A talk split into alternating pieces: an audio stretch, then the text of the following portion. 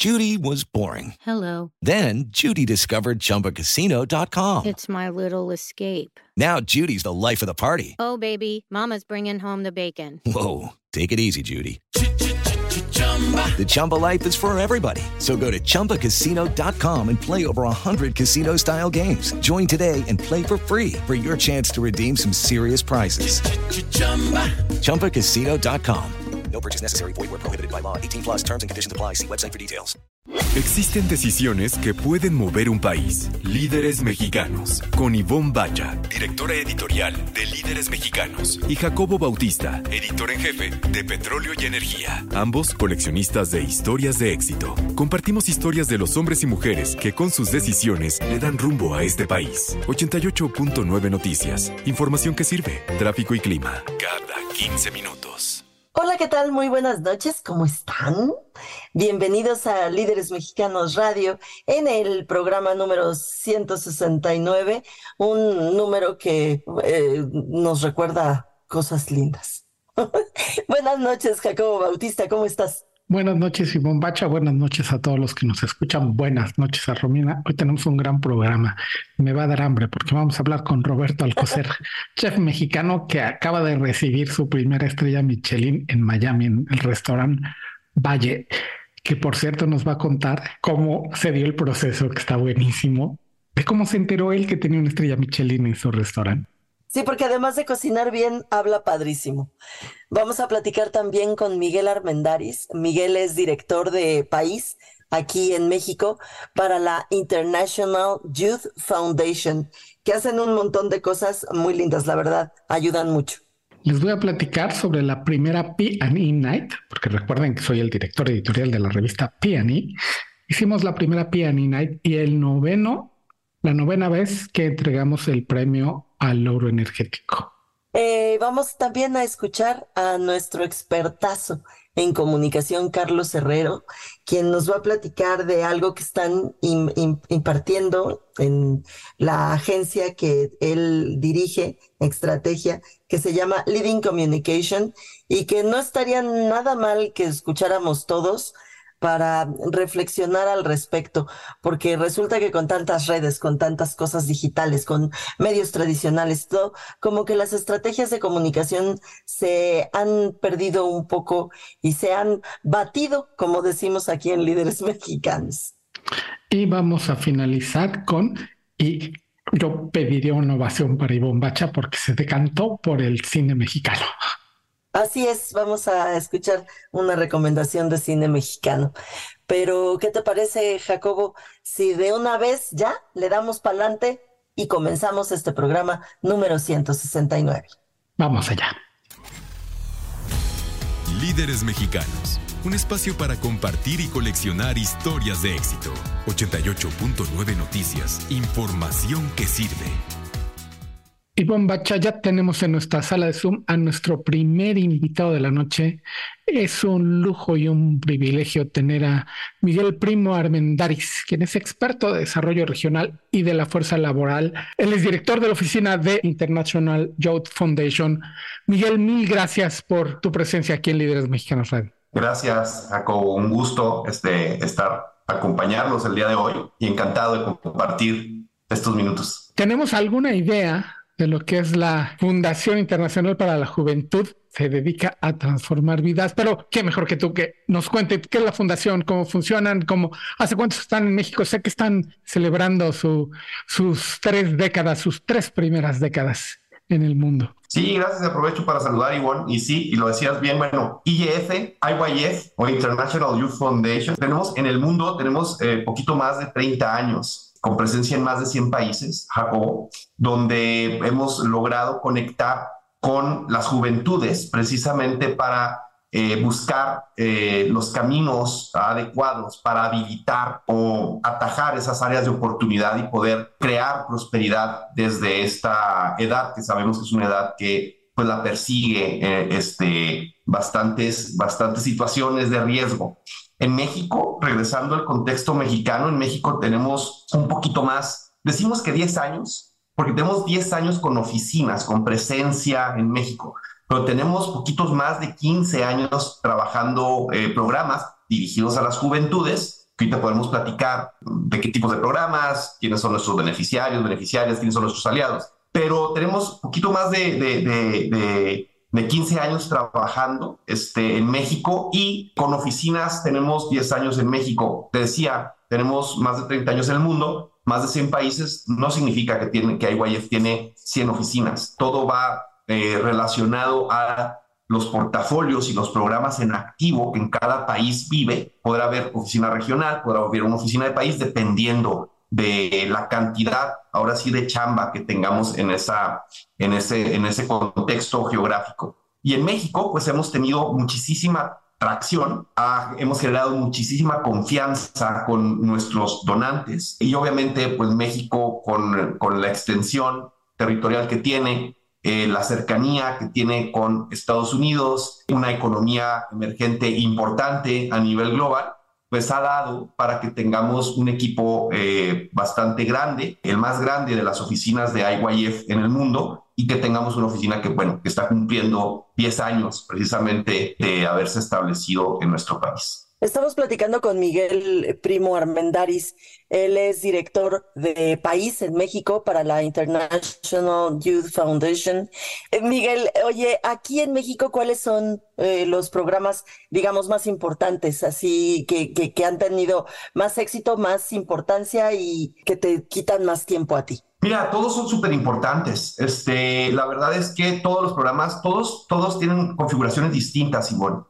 Nosotros, como te decía, estamos dirigidos a crear, generar cambio sistémico en las políticas públicas para llevar expectativas, perspectivas y pertinencia a las juventudes y conectarlas con la escuela, del seguir estudiando o con los mercados formales laborales. Y con esto detonar el silogismo de la prosperidad todos los programas tienen sus propias composiciones, todos son muy interesantes. En estos años te platicaba, les platicaba de IYF en México, hemos tenido alrededor de 34 programas. Entonces, hemos trabajado en todas las entidades federativas o en casi todas las entidades federativas y todo direccionado un poquito a, cuáles son en ese momento la intencionalidad del programa que se va a ejecutar. Es decir, eh, podemos estar pensando en un programa que está pensado para jóvenes oportunidad, que no están estudiando ni trabajando y que viven en la franja fronteriza. Entonces, tiene su propio, te fijas, el, objetivo general conecta con el tema de juventud, de, de, la atención a jóvenes, pero está focalizado a un área geográfica específica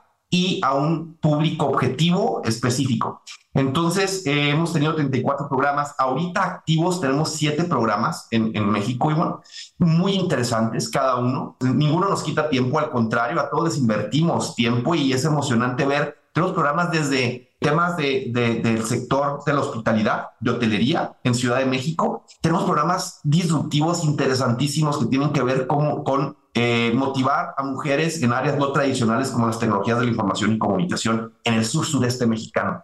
Todos estos, cada uno con sus particularidades, con sus propios retos, con sus propios objetivos, pero todos con esta misma composición de dejar de que solamente sea narrativa que escuchamos todos los días que decimos que los jóvenes son el futuro. ¿Cuántas veces lo hemos escuchado en los últimos 50 años o 100? Más bien darle acción a que sí son el futuro, pero que tenemos que conectarnos con herramientas suficientes, tanto de habilidades blandas como de habilidades técnicas, para poder tener esta concepción de, de, un mejor mañana, de esta prosperidad que a través de este bono demográfico importante que estamos uh, teniendo, eh, sea importante la inversión en la educación, pero también en cómo convierto esa educación en una retribución económica para beneficiar a la familia, a mi familia, en el caso del joven beneficiario, y cómo genero esta prosperidad, ¿no? Que, que, sea una cadena, no un círculo vicioso, donde abandono la escuela, me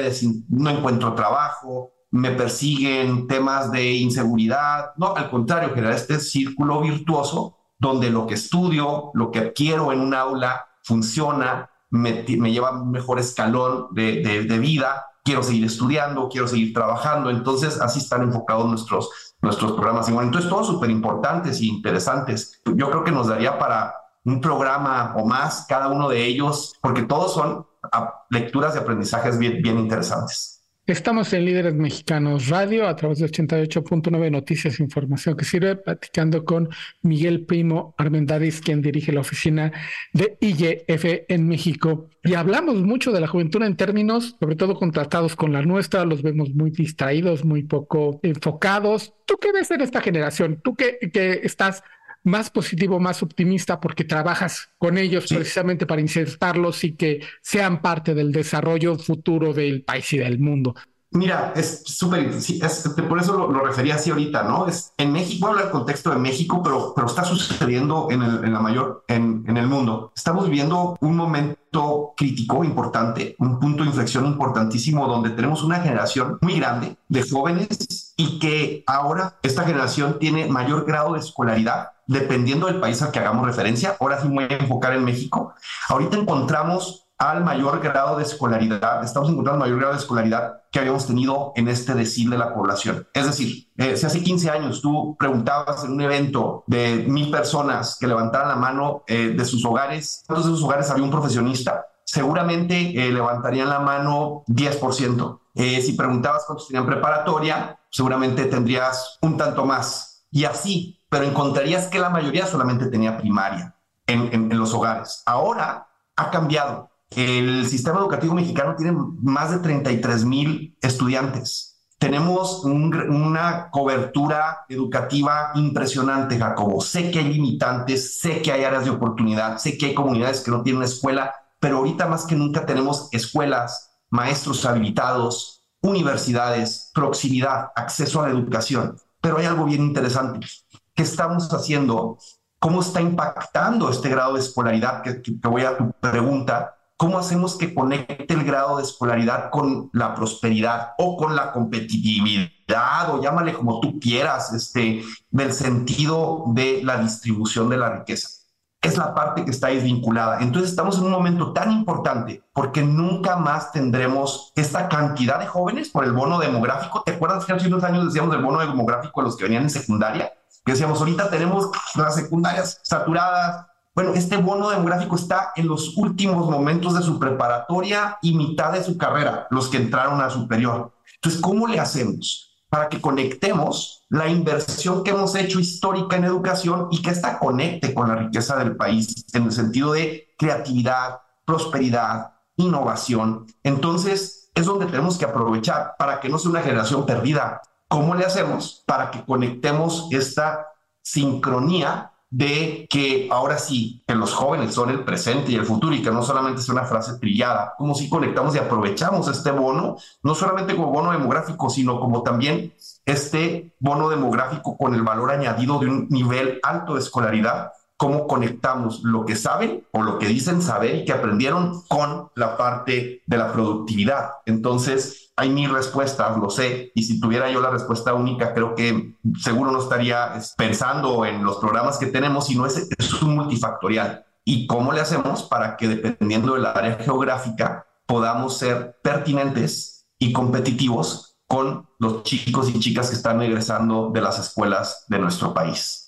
Estamos platicando con Miguel Primo Armendaris. Él es director de país en México para International Youth Foundation.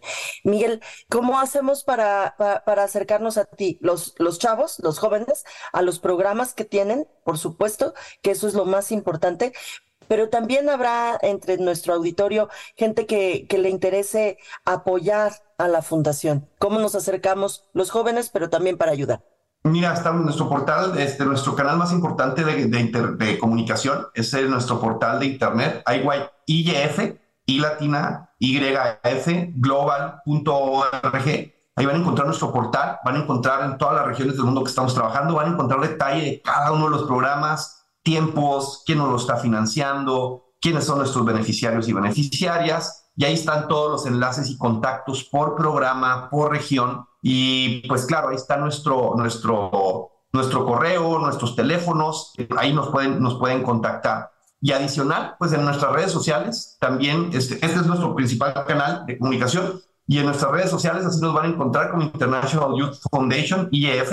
Y entonces este, ahí podemos contactar. Tenemos Facebook, tenemos este, LinkedIn, este, y tenemos también, me faltó, tenemos Instagram, tenemos Twitter y en todos aparecemos como International Youth Foundation. Nuestro logotipo es un logotipo eh, azul, este, muy reconocible. Entonces, pues ahí con estamos a un clic de distancia, luego decimos. Miguel Primo Armindaris, director de la oficina de la Fundación Internacional de la Juventud. Mil, mil gracias por tus conceptos, por platicarnos de lo que hace la Fundación aquí en México y muchísimas felicidades y mucho éxito en esta gran, gran misión que tienen entre manos. Muchísimas gracias por la invitación, Ivonne, Jacobo, a todo tu auditorio. Encantado de acompañarles, este, de invitar a nuestros líderes de programas para compartir, porque yo creo que, eh, lo que lo que nos motiva a seguir aprovechando las juventudes es estas historias de éxito y que inspiran a otros jóvenes. Nosotros ya no estamos tan jóvenes, pues para motivarlos, ¿no? A seguir estudiando, a seguir trabajando y a seguir pensando en que todos juntos podemos construir pues un mejor mañana. Gracias y seguimos en comunicación. Oye, Jacobo, y me lo perdí completito porque me enfermé de la panza. Tuviste tu primera noche, Piani. Yo quería estar contigo. Así es, la primera Piani Night, porque antes la revista, antes se llamaba Patrón Energía, realizaban el Piani Day, que era una serie de eventos durante todo el día, pero a la gente que lo organiza, al equipo de Alex Frida, desde hace mucho tenía la intención de hacer una Piani Night, que es como un cóctel, cóctel además donde se entregan los premios al logro energético. Y pues les dimos gusto y nos dimos gusto entregando los premios. Tengo que decir que me dio muchísimo gusto que Luis Bielma Lobo, un especialista desde hace muchísimo tiempo a todos los temas energéticos, recibiera el del personaje del año, que en realidad es como un reconocimiento a su trayectoria. Lleva cinco libros, me parece, de temas bien complejos, estos que tan bien contados, Simón, tan bien expresados, la verdad, eh, mi admiración, mi admiración por Luis Bielma empezó por cómo escribe y luego ya viendo todo lo que ha hecho, no, bueno, lo malo y, vaya como un reclamo, es que, ay, como la gente no se había visto desde hace mucho tiempo, no se callaban. Yo, como maestro de ceremonias con ansiedad social, fue un poco sencillo, porque como no me estaban viendo a mí, sino platicando entre ellos, yo la llevé muy bien. Pero, por ejemplo, le dimos el premio de logro energético a Semprines Infraestructura no voy a decir cómo se llama Rocío, pero Rocío que lo recibió de siempre volteaba a verme feo porque toda la gente estaba hablando cuando ella estaba tratando de hacer su, su speech. Igor Guiliarte sí los cayó levantando un poquito la voz, el de Seco Terme, que recibió el premio a la empresa extranjera. Ellos son los que hacen, no sé si has visto estas fotos de dos bocas, Ivonne, de, la refinería de dos bocas, que hay una torre larguísima, altísima, y arriba tiene una llamita. La estructura se llaman flares y es la más alta del continente. Solo hay una más alta en el mundo que está en Arabia Saudita, que además ellos mismos pusieron. ¡Ah, qué padre! De, hablando de infraestructura, saltándonos todo lo político, porque cada que mencionamos a la refinería siempre me hacen caras pero la verdad es que la ingeniería de esa cosa es impresionante y está bien padre que se haga en México. Y no es lo único que hacen, pero este, bueno, estuvo muy bien, el sector se, se volvió a ver las caras, de repente, no que vayamos saliendo de la pandemia, porque el año pasado se vieron en, en el 20 aniversario de la revista Piani, que yo ya estaba ahí, pero sí había muchos que no fueron, que fueron ahora, y además me dio muchísimo gusto, Ivonne, porque fue Jorge Zarco, que es el fundador de la revista que ahora yo dirijo, fue Milton Méndez, que fue quien tomó la batuta de Jorge Sarco, y fue Raúl Cedeño, quien dirigía la revista antes de que yo la tomara. Y entonces estuvimos los cuatro ahí un ratitito. Decía Jorge Sarco que era el papá con los padrastros. Sí, me contó, estuvo ahí con, contigo, eh, los acompañó Marcela Ramos porque nos habíamos quedado de ver ahí, Marce y yo, y pues no llegué porque no sé qué comí, no sé qué me pasó, que me y dije, "No, no, no no quiero pasarla mal ni hacerlos pasar un mal rato." Y ya no fui, pero me hubiera encantado. Fue ahí en la Casa Gallega, ¿no? Exactamente, en el Centro Gallego ahí y nos las pasamos muy bien. Como bien nos las vamos a pasar escuchando a nuestro experto en comunicación, Carlos Herrero. Ivonne y Jacob, un saludo para ustedes y para toda su audiencia. En estos días, semanas, hemos estado trabajando un equipo de profesionales de la comunicación en la agencia Estrategia en un concepto que se llama Leading Communication.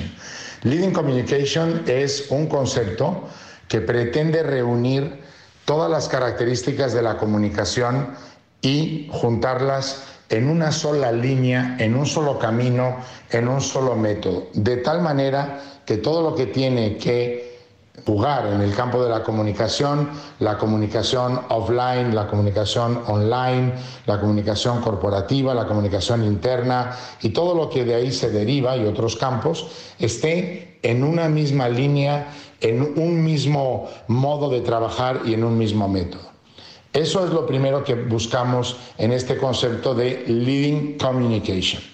En segundo lugar, buscamos que la comunicación sea el gran timón, sea la gran vela que dirige todo lo que hace para su reputación una empresa. No quiere decir que sea lo único ni exclusivamente lo más importante, pero sí tiene un papel fundamental. La comunicación debe ser líder, debe empujar, debe dirigir, debe impulsar todo lo que una empresa está haciendo en su vida, en su propio desarrollo, en su crecimiento, en su visión, en su misión y en su propósito de lo que es y significa la compañía.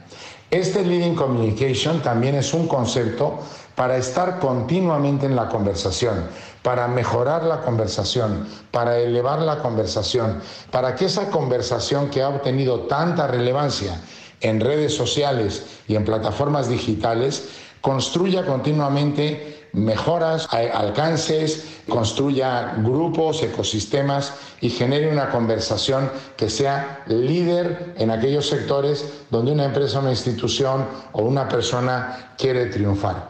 En este sentido, esas son las tres líneas subyacentes a este concepto que toma el concepto de liderazgo como fundamental. Y en este sentido, una comunicación de liderazgo será una comunicación que englobe e integre todo lo que significa. Segundo, una comunicación de liderazgo hará que la empresa tenga un timón para transmitir y poner en común todo lo que vive y todo lo que proyecta. Y en tercer lugar, esta comunicación de liderazgo impulsará continuamente la conversación, las comunidades, las plataformas y los ecosistemas que tanto éxito están dando a temas importantes, valores importantes de una compañía. Leading Communication, en este sentido, supera un poco aunque no sustituye conceptos como comunicación total, como comunicación integral, comunicación 360, como comunicación on-off, y se ubica en una posición de dirección, de coordinación, de método, de estar dirigido por algo que es de fondo y que aporta un valor agregado importante a una compañía, una institución o un producto. En este sentido, pues muchas gracias a todo el equipo de líderes mexicanos, queridos Ivón y Jacobo, por aportarnos un valor importante a este sentido de la comunicación. Leading Communication. Muchísimas gracias a ustedes y a su audiencia y en este concepto estaremos comentando, bajo este concepto estaremos comentando en muchas ocasiones éxitos, experiencias, eh, casos importantes, eh, temas relevantes. Un abrazo fuerte para ustedes y toda su audiencia. Líderes Mexicanos, un espacio para compartir y coleccionar historias de éxito. 88.9 Noticias, información que sirve. Y veo ya sentadito en nuestra sala de Zoom a nuestro siguiente invitado de la noche que a mí me da artisísima emoción. Jacobo, te toca presentarlo. Nunca mejor dicho, Ivonne, que estamos de manteles largos, líderes mexicanos radio. Tenemos con nosotros a Roberto Alcocer, chef de Malva, y de Valle en Oceanside Restaurant en San Diego. Roberto, mil, mil gracias por tu presencia aquí en Líderes Mexicanos Radio. No, pues gracias, la verdad es que un honor y, fan de la revista eh, desde hace rato, entonces, este, pues ahora eh, estar aquí en, el programa, pues encantado. Muchas gracias. Roberto, hemos platicado en este espacio sobre cómo se consiguen los premios Nobel, cómo se entera la gente que las nominaron al Grammy. ¿Cómo te enteras que Valle en Oceanside tiene por fin una estrella Michelin que perseguiste dos décadas. Realmente es, es la realidad va muy separada de la ficción y la realidad va muy separada de lo que la gente cree y el mito que está detrás, ¿no? Y, y esa es la incertidumbre que yo creo que al día de hoy sigue dándole a la guía Michelin el valor que tiene a diferencia de otros premios y otros listados y otros clubes que distribuyen los premios. Yo creo que la diferencia de la guía es esa, que, que no sabes hasta que te A mí me preguntan al día de hoy, oye, cuando supiste cuando te visitaron los inspectores? No. ¿Supiste quiénes eran? No. ¿Cómo fue? Pues el año pasado que fuimos mencionados, simplemente de un día para otro, recibimos un correo en donde te piden información del restaurante, ¿no? Porque vas a ser mencionado, pero eso no quiere decir que te van a dar una estrella. Te piden información para que se suban al sitio, porque ya no se imprime la guía, ya nada más son, ya es un sitio web, una aplicación. Entonces, pues ya el, estar mencionado es importante, no mencionan todos los restaurantes, ¿no? O sea, si tú vas a la, aplicación y te metes a San Diego, no están, hay más de 8 mil restaurantes en San Diego y no hay más de, no sé, yo no, no, no, los he contado, pero no creo que haya ni 100 en una ciudad donde hay 8 mil. La mención es grande, pero pues no suficiente para mí, ¿no? Entonces, pues seguimos trabajando y simplemente mm, yo como supe, porque ves videos y cada país funciona de diferente forma, cada, cada, o sea, cada entrega es diferente. Antes había una llamada en donde estabas en pleno servicio y sonaba el teléfono y querían hablar. Y eso hay videos de la guía Michelin, ¿no? Entonces, así es en Inglaterra, en Europa. Otros lados te visitan, van, te visitan y ya te llevan la placa, ¿no? Y ya de ahí hay una ceremonia. Hay, videos también de eso. Aquí, en, aquí para mí fue simplemente eh, la agencia de relaciones públicas que trabaja para el hotel donde el restaurante está, nos comentó que ya estaban pidiendo, o sea, que ya había clientes de ellos recibiendo la guía para actualizar información en la plataforma, porque habían movido la entrega de, de un diciembre a julio, sea, adelantaron la entrega seis meses. Entonces, en cuanto yo empiezo a escuchar eso, pues la incertidumbre, ¿no? Porque a mí no me había llegado ni siquiera el correo de actualizar mis datos y soy súper fan de la guía, entonces siempre ando checando que el restaurante esté eh, bien anunciado, que el pin del mapa esté bien puesto y vi que habían movido el, pin un poquito, ¿no? Eh, semanas antes de que me dijeran eso, entonces yo acababa de actualizar mis datos, entonces pues a recibir o no un correo entonces, con esa incertidumbre, y después ya empiezan a recibir correos de invitación a la gala, y yo no había recibido nada. Por lo mismo que lo movieron, parte de mí decía que ya no. Dos semanas antes de la gala, recibo la invitación a la guía, y es cuando, pues, parte de mí dice, ay, pues al menos a la fiesta ya voy, ¿no? A nadie, o sea, lo bailado nadie me lo va a quitar, pero de ahí, un chef de aquí de San Diego que tiene tres estrellas, sube en, su, en sus historias de Instagram la invitación, la misma invitación que yo recibí. Entonces le puse, chef, ahí nos vemos, este, muchas felicidades, este, esto quiere decir que, que mantiene sus tres estrellas, ¿no? Y me pone, ¿cómo se, sienten, cómo se sienten ustedes? Y le digo, este, pues nosotros seguimos trabajando bien duro, pero pues al menos a la gala ya me invitaron. Y me dice, muchas felicidades, chef. Si te invitan a la gala, es que al menos te van a dar una estrella. Entonces ahí fue como de, ¿no? O sea, el, el, un peso se me quitó de los hombros, pero también un peso se me puso en los hombros, un peso más grande, porque ahora era como de, madre, tengo dos semanas ser un restaurante estrella Michelin. Entonces, pues junta con todo mundo, con todo mundo, esto va a pasar, se viene esto, pero se viene esto en el tema, se viene esto en el ámbito laboral. Jamás me dijeron socialmente, todo va a cambiar. Entonces fue de, planear las páginas web, las reservaciones, la costó, o sea, todo porque se nos viene una cascada de trabajo. Y tengo fotos de mis reservas. Un día antes de la estrella Michelin yo tenía para, la, la gala fue un martes, para el miércoles yo tenía ocho mesas. Ocho mesas y al día siguiente tenía, nunca he estado vacío y siempre estamos en un 50 o más, estábamos más bien, y fines de semana llenos. En la mañana siguiente estaba lleno todo el mes tuve que abrir más reservas y más reservas. Ahorita ya puedes reservar hasta 90 días, porque el mes y medio enfrente de nosotros ya no tenemos lugar. Y siempre, y ya estamos ya estamos llenos todos los días. Y lista de espera. Entonces, así fue. Yo me enteré por un correo y después el chef me lo confirmó y yo no quería, o sea, ahora sí que yo no quería postear y posteo, hombre, el pleito en casa siempre es que posteo hasta lo que como, ¿no? Y el tema es que yo no quería postear porque no sabía si me iban a dar una o dos o ninguna, o solo me habían invitado a la gala, como de, pues necesitamos llenar la fiesta. Así fue, así fue como yo me enteré. Entonces, no, pues ya cuando llegó el correo me dijeron eso, pues ya lloré y todo, ¿no? Así fue. Estamos en Líderes Mexicanos Radio platicando con Roberto Alcocer. Él es eh, chef de Valle en Oceanside, en San Diego y que acaba de recibir una estrella Michelin. Oye, chef, más allá de la emoción que eh, lo, compartiste padrísimo, quería yo, desde que leí todo esto, preguntarte, más allá de lo obvio que ya nos dijiste, porque bueno, pues es, eh, es sanísimo para, para el negocio, o sea, pues es maravilloso.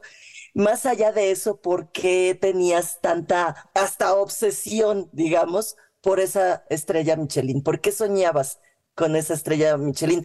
Alguna vez en, un programa de televisión que entrevistaban a los chefs estrellados de Europa, mencionaban que, que hay, un, hay, una, hay una constelación arriba de todos los cocineros y son todos esos chefs con estrella, ¿no? Hay, esa diferencia entre las estrellas y el resto. Entonces era pertenecer a ese mundo. Es que se los juro que si vienen a Valle o van a Malva, si hay un trabajo diferente de un restaurante que diario, diario abre las puertas para hacer, hacerlo mejor. No ser el mejor, yo no estoy compitiendo con nadie, es para, para ser el mejor y ser el mejor y hacerlo bien y que todos los días se parta de cero y que todos los días se haga pan y que todos los días se atienda a la gente y que todos los días se coseche el huerto y que todos los días se respete el ingrediente y que todo y eso implica mucho sacrificio personal de mi equipo económico, o sea, todo eso conlleva el diario hacerlo bien y ser mejor que ayer y, y, si no igual de igual de bueno pero no para atrás. Entonces el hecho de que te reconozcan de esta forma valida 22 años de andarme la partiendo todos los días por ser el mejor por leer libros por aprender por viajar como los deportistas. Te lo juro que cuando dicen los deportistas es que yo dejé de ir a fiestas es que yo dejé yo también o sea, yo he dejado de ir a, eventos de mis hijos, de mi familia, por ir a trabajar, ¿no? Porque tengo que estar en el servicio. Entonces, pues es eso. La diferencia es que hoy ve quienes tienen estrella y seguramente el chef va a estar ahí. Chefs que tienen más de una estrella, más de un restaurante, ya tienen un ejército de buenos cocineros que se van formando, ¿no? Yo hoy tengo dos buenos chefs, uno en Malva, otro en Valle, ¿no? Que son mis manos derechas. Y me encantaría abrir más, pero no, no voy a abrir menos de esa calidad. Entonces, no tengo ese personal, pues no. Entonces, eso es lo que te da la estrella. Y por eso la quería, porque quería validar de cierta forma que lo que he hecho es lo correcto. Pero también e, es una satisfacción propia porque yo, yo empiezo a trabajar en un restaurante de ese nivel a mis 17 años y entonces quería la mía. O sea, ya había trabajado para otros chefs, yo, yo quiero la mía. O sea, pues entonces era, así, era el volver un sueño realidad, pero primero tenía que hacerlo un proyecto. ¿Por qué? Porque para ganar una estrella tienes que estar donde dan estrellas. Hace unas semanas anuncian que las estrellas ya vienen a México y es como de, ¿por qué, ¿por qué tardaron tanto? ¿No? Y que van al Valle de Guadalupe y que van a Ensenada, entonces ahorita dando, bueno, de arriba para abajo, traigo al chef de allá, pero mira, si, ya era la exigencia, bueno, ahora lo quiero, pero ¿por qué? Porque quiero una estrella para Malva también. Entonces, pues eso es la aferración, el aferrarse a, una, a una estrella, ¿no? Estamos en Líderes Mexicanos Radio, a través de 88.9 Noticias, información que sirve platicando con Roberto Alcacer, chef de Valle y de Malva Valle en Oceanside con una estrella Michelin.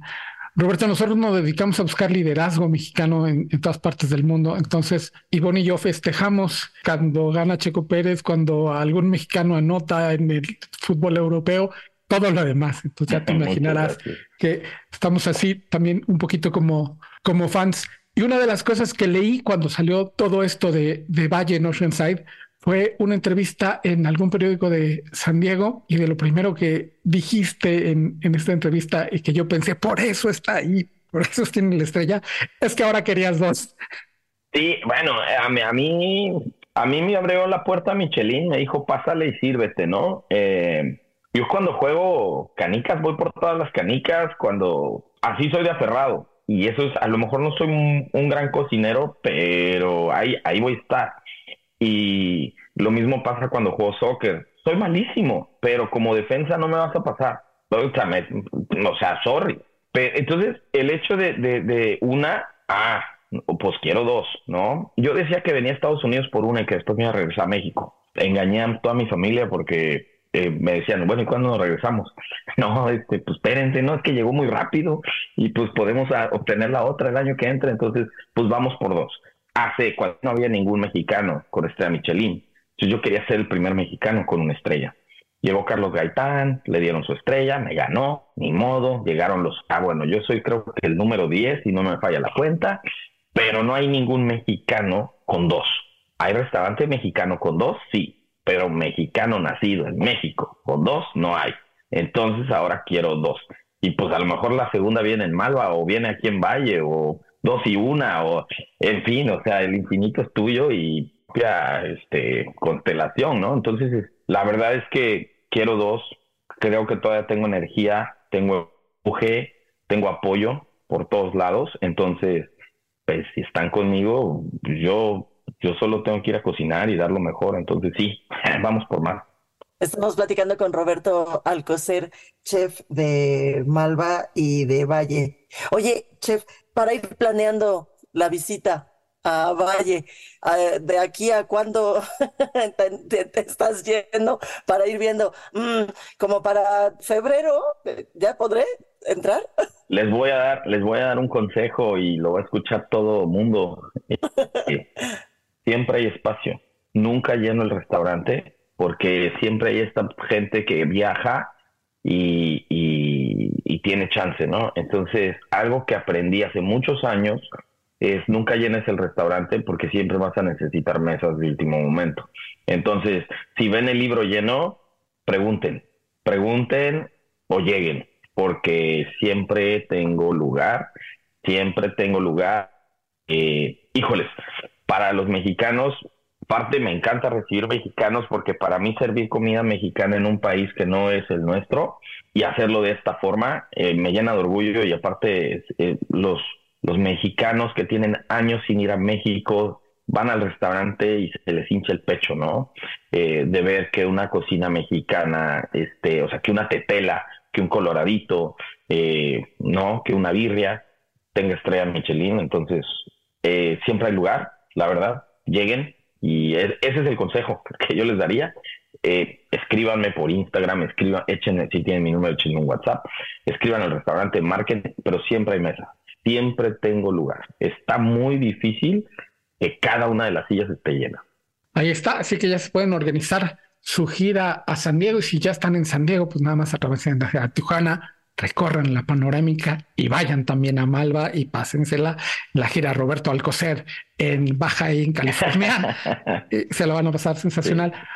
Roberto, mil, mil gracias por, por contarnos tu historia, por todos estos conceptos aquí en Líderes Mexicanos Radio.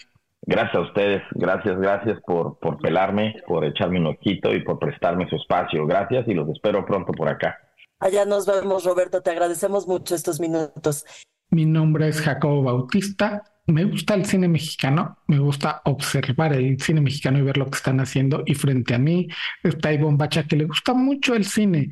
Y de repente siento que hay que hacerle manita de puerco para que se decante por el cine nacional, que yo entiendo, hay muchas cosas que no nos gustan, tampoco a mí son malas, pero ahora Ivonne nos vas a recomendar una película mexicana.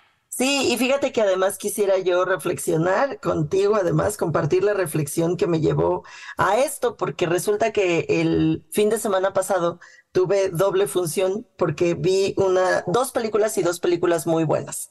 Y una de ellas la vi el sábado en la noche en casa y otra, pues me fui al cine. Y entonces, eh, pues estaba yo, ¿cuál de las dos recomendaré? Recomendaré esta, recomendaré la otra y me decanté por la mexicana por dos razones. Bueno, no, por varias más. porque es mexicana, sí, efectivamente. Porque está en cartelera, es la segunda y yo creo que tenemos que ir al cine y porque está en cartelera y porque entonces vale la pena que la vayan a ver antes de que la quiten de cartelera, porque si no se va a tardar mucho en estar en streaming. La otra ya está en plataforma, se pueden esperar a verla porque pues ya está ahí. Eh, finalmente dije, yo creo que es mejor los espectáculos en vivo, que la gente salga, que la gente mm, conviva, que la gente se mueva, que la economía se mueva y que además vayan a dejar su dinero para que haya más producciones mexicanas y de gente que tiene algo que decir. Oye, Ivonne, pero te gustó, ¿no? ¿Te gustó la película? Me gustó, por eso me debatí entre una y otra, porque las dos me gustaron. La otra es, ya se las recomendaré, se llama Talk to Me y es una película australiana que tampoco he tenido mucha experiencia en ver cine australiano y me gustó mucho. Pero esta es Señora Influencer, y me gustó y me sorprendió gratamente porque es una película más allá de lo que puedan ver en el tráiler. Si han ido al cine últimamente a ver películas mm, pues, de suspenso y de películas de terror y de películas así, pues seguramente la habrán visto, habrán visto el tráiler porque el tráiler eh, mm, está muy lejano a darte una idea de lo de lo que se trata bien a bien la película y sobre todo de, de lo inteligente que es la película, porque es una película inteligente. La verdad es que es una película que te invita a hacer una reflexión en torno a las redes sociales y a lo que significan las redes sociales y a lo que está alrededor, así como, como, como encimita de las redes, esa, esa natita que tienen las redes sociales, no sé si de elitista, de, no sé cómo se le llame a esto de, de hacerle bullying a los adultos, ni siquiera te puedo decir que adultos mayores, ¿no? Pero a los un poquito más grandes que los muchachos que utilizan las redes y que se creen los influencers y los únicos que saben. Pero hay, hay ahí una natita muy gachita que se siente y que nadie habla de ella. Y la película te invita a reflexionar en torno a ello muy inteligentemente, la verdad. Es una película de un muchacho que el, director, bueno, no sé qué tan muchacho sea, la verdad, se llama Carlos Santos. Lo que sí les puedo decir es que es un muchacho en cuanto a experiencia de dirigir, porque antes solo había co-dirigido otra que se llama Chilangolandia, que yo no vi, no conozco, él también es el guionista, Carlos Santos, pero después de ver esta, esta película de Señora Influencer, pues es un hombre a quien deberíamos de estar pendientes porque tiene cosas que decir, la verdad. Otra eh, persona que me sorprendió, que fue, la verdad, una muy grata sorpresa para mí conocerla, me han dicho que, bueno, pues yo no la conocía porque eh, no veo uno la televisión eh, abierta porque está en la serie esta de 40 y 20. Ella se llama Mónica Guarte y además es una mujer de teatro. Entonces, ni una ni otra cosa. Es justamente la señora influencer, es la protagonista de la película. Se llama Fátima. Es extraordinaria actriz, Jacobo, pero extraordinaria. Eh, solo no les voy a echar a perder la película, pero hay un momento hay una, una escena una, en la que le hacen un big close up, en el que está ella sola y cambia de estar contenta a estar triste, a estar enojado en unos tres minutos, cuatro minutos de actuación y no es sencillo, Jacobo, tener una cámara de cine aquí pegada y, y, hacer llorar a la gente eh, eh, o reírte o decir, Dios mío, Dios mío, qué angustia, qué angustia, es complicado. Y Mónica Aguarte lo hace y lo hace de maravilla. Entonces les, les recomiendo muchísimo que la vayan a ver. Pues ya se me antojó y como me tengo que acabar mi pase anual para que me den otro pase anual, pues la voy a ir a ver a la primera oportunidad antes de que se estrene Napoleón y que acapare mi atención absoluta. Y así con esa recomendación muy mexicana, napoleónica, llegamos al final de este el número 169 de Líderes Mexicanos Radio. Muy buenas noches, mi Romy. Descansa.